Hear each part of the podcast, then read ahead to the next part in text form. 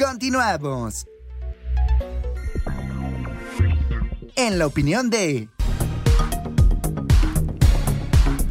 Continuamos con más en Radio Mex Noticias en este lunes 6 de junio del 2022. Pues es momento ahora ya de analizar todo este proceso electoral de este 5 de junio. Seis estados estaban en disputa por las gobernaturas, cuatro de ellas se las lleva Morena, dos más la alianza del PRI-PAN-PRD. Tengo en la línea Francisco Vargas, él es analista político, a quien saludo. Paco, ¿cómo estás? Muy buena tarde.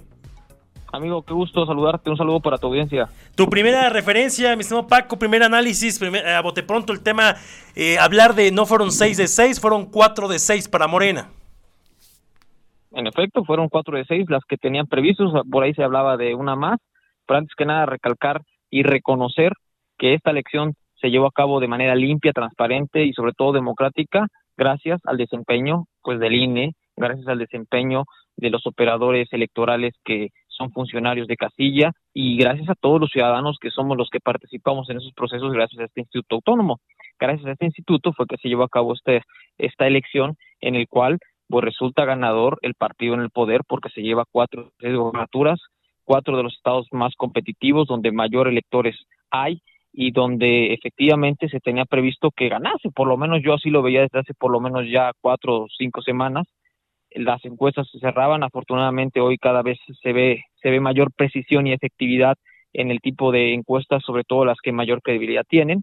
y naturalmente hace, hace falta ver un punto de vista un, un poco más autocrítico, no solo para los perdedores, sino también para los ganadores, porque a veces hasta, hasta, hasta hace falta cierto punto, un poco de humildad para darle el reconocimiento necesario a la participación ciudadana y a que poco a poco se va eliminando ese abstencionismo que de alguna forma se tiene que erradicar.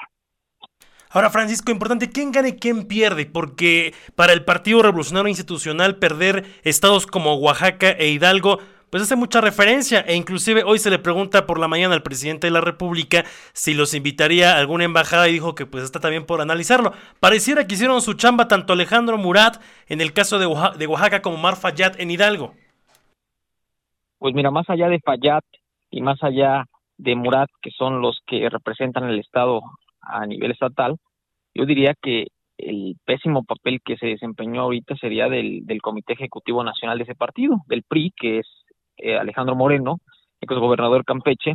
el cual desde que llegó a la presidencia, cabe resaltar que ha perdido gobernatura tras gobernatura y no ha hecho un desempeño realmente efectivo que lo mantenga ahí. Sin embargo, pues sigue en ese en ese cargo pero yo te vuelvo a repetir, no creo que lo merezca, porque si nos recordamos del 2018 a la fecha, que no han pasado ni siquiera cuatro años, Morena ha ganado cada vez más poder, independientemente de la figura de lo que representaba Andrés Manuel López Obrador en aquel momento, pues hoy quienes figuran como sus candidatos han seguido a, a la par de lo que representaba ese movimiento que hoy es Morena y que el PRI de, haber gobernado más de la mitad del país en aquel momento, hoy se queda solamente con dos estados y muy probablemente, si las estadísticas no fallan y las encuestas siguen al pie del margen, probablemente en menos de un año el Estado de México y Coahuila lo pierda el Partido Revolucionario Institucional, amigo. A ver, eh, cuando decíamos que quién gana y quién pierde, mismo Paco, hablaban ayer de una entrevista, o se entrevistaba a los dirigentes tanto del PAN, Marco Cortés, como del PRI, eh, Alito Moreno, donde pues decían ahí de, cómo, cómo disfrutaban o cómo eh, en su mensaje decían que habían ganado cuando habían perdido cuatro gobernaturas. La mayoría inclusive las tenía también el PAN.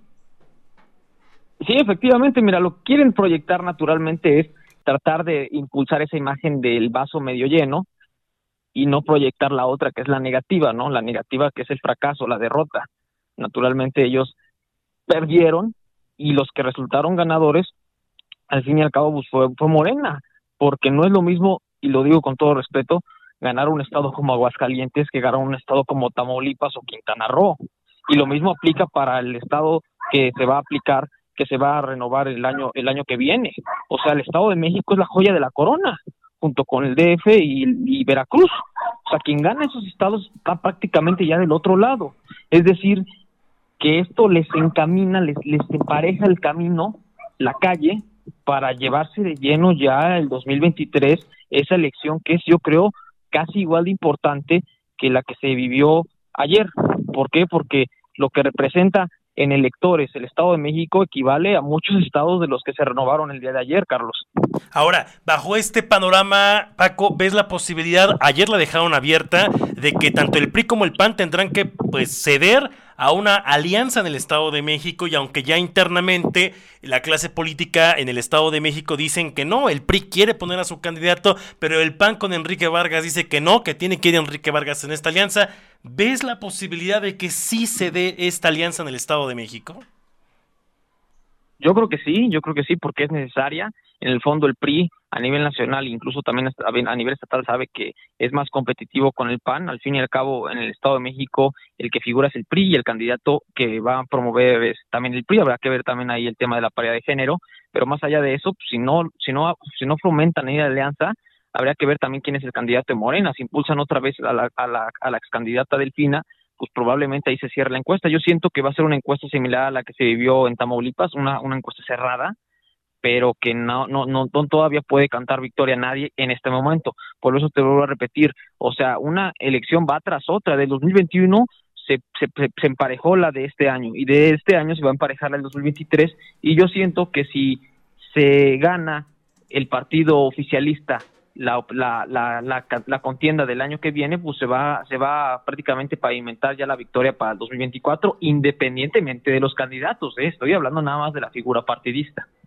Bien, ahora si, si no me fallan los cálculos, a partir de que entren estos nuevos gobernadores y gobernadoras electas, que bueno, también es una eh, importante decirlo, hoy pues prácticamente el país, poco, casi la mitad está gobernada por mujeres, en muchos estados como el caso de Quintana Roo, será la primera vez que se ha gobernado por una mujer, el caso de Aguascalientes también, decirlo también, son casi 22 estados, Paco, que van a ser gobernados por Morena, serán aliados del gobierno federal.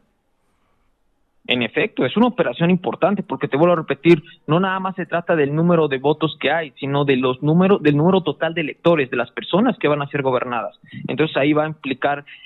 el impulso que le da el gobierno federal ahora con el apoyo del impulso que le va a dar el gobierno estatal, llamando la atención sobre todo, como te voy a repetir, estados como Tamaulipas, estados como Quintana Roo y por ende ya ahí se viene Oaxaca, se viene este naturalmente también Durango, que es un estado grande, eh, territorialmente hablando, pero ahí también se tendría que tomar el número de electores que son muy importantes para la operación política electoral que se toma en cuenta a la hora de, los, de las elecciones. Y eso los partidos políticos y sus dirigentes lo saben muy bien. Por eso es que les preocupa, Carlos. Mira, yo, yo creo que es necesario, por lo menos para los perdedores, porque hasta ahorita tomando en cuenta la figura de Mario Delgado, que es el, de alguna forma el protagonista de esto, pues se, se, le termina sacando muy bien, termina sacando muy buena imagen y termina de alguna forma aburriéndole buenas cuentas al presidente, que al fin y al cabo termina siendo la imagen no oficial del partido, porque ya ves que incluso había espectaculares de candidatos a gobernador en donde salía la propia imagen de, de ya sabes quién, así lo, así lo promovían, ¿no? Y bueno, al fin y al cabo, pues sabían cómo sacarse, sacársela para no violar la ley electoral aparentemente. Más allá de eso, pues creo que hubo un, cierto subjetivismo por parte de dos, dos, dos gobernadores que tú mencionabas, el de Hidalgo y el de Oaxaca, que más allá de no querer meterse, más bien hubo una cierta tendencia a inclinarse más hacia el oficialismo que hacia, el partido que los impulsó, ¿no? Porque hasta cierto punto ya se habían alejado y eran de los que más a raya se mantenían, otros dicen que, que fueron imparciales, yo creo que no, yo creo que sí hubo hasta ahí, hasta, hasta cierto punto un contubernio no oficial extracurricular que, que, llevó más allá de eso, pero siendo, siendo honestos, existiese o no existiese Omar Fayad o Alejandro Murat, Morena iba a ganar esas dos elecciones en Hidalgo y en Oaxaca. Ahora, importante nada más para, terminar y agradecerte como siempre, como siempre tu comentario, Paco, el tema, se vuelve esto un, eh, un, laboratorio previo a lo que será pues la próxima federal. Y sin duda pues se habla de que llega un moreno que sí, eh, una morena que sigue siendo fortalecida, vamos, eh, sigue siendo en todo caso respaldada por la ciudad que le ha costado caro al PRI y a sus aliados en este caso, pues finalmente no haber hecho las cosas bien. Mira, es que hace falta autocrítica, hace falta mucho, mucha apertura hacia la ciudadanía. Eh, eh, hay mucha gente en la oposición partidista del PRI, PAN, PRD, e incluso podemos sumar ahí a Movimiento Ciudadano, que cree que a través de redes sociales, que cree que a través de el fomento de una este tendencia en Twitter, trendy topic, pueden ganar una elección. A ver, no, no, no están conscientes de eso y quiero recalcar lo que mencionaba ayer el consejero electoral Ciro Murayama. A ver, la elección no se lleva a cabo en Twitter, la elección es en los pueblos, la elección es en las comunidades rurales, ahí es donde está la, ahí es donde está la elección y él hablaba desde un punto de vista nada más electoral, pero para que inviten a votar hacia tu candidato o hacia tu partido político, pues tienes que ir a la casa por casa, tienes que hacer una campaña real. Y, y mucha gente pues cree que a lo mejor se puede aplicar la de la de Samuel García y su esposa que aplicaron Nuevo León, que ahí sí fueron muy efectivos, pero a ver, este hombre tiene 30 años menos que los candidatos que postularon estos, estos partidos actualmente, ¿no? Es, es una figura como que muy particular y no por eso quiere decir que todos vaya a aplicar lo mismo y que van a salir cinco Samueles García y, cinco esposas que los vayan a acompañar influencer y que gracias a que tengan una muy actividad una actividad muy presente en las redes sociales vayan a ganar una elección. Son casos muy particulares no entonces ahí es donde la, le falla a la oposición. Al PRI PAN PRD le hace falta un mayor le hace falta mayor autocrítica le hace falta mayor unidad porque siguen manteniendo sus intereses particulares por encima de los de la ciudadanía que no se ven representadas en los candidatos que ellos presentan.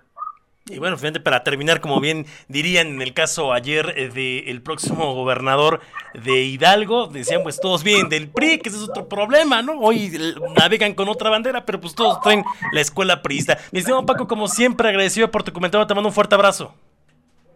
Igualmente, mi amigo, un abrazo, un saludo para todos. Muchas gracias, gracias a Francisco Vargas, él es analista político que nos da como siempre sus comentarios, su óptica respecto a este proceso electoral. Y pues sí, le decíamos, mucho que analizar, mucho que ver hacia dónde se dirige, pero sin duda el próximo año el Estado de México será el referente si se saca o no al prismo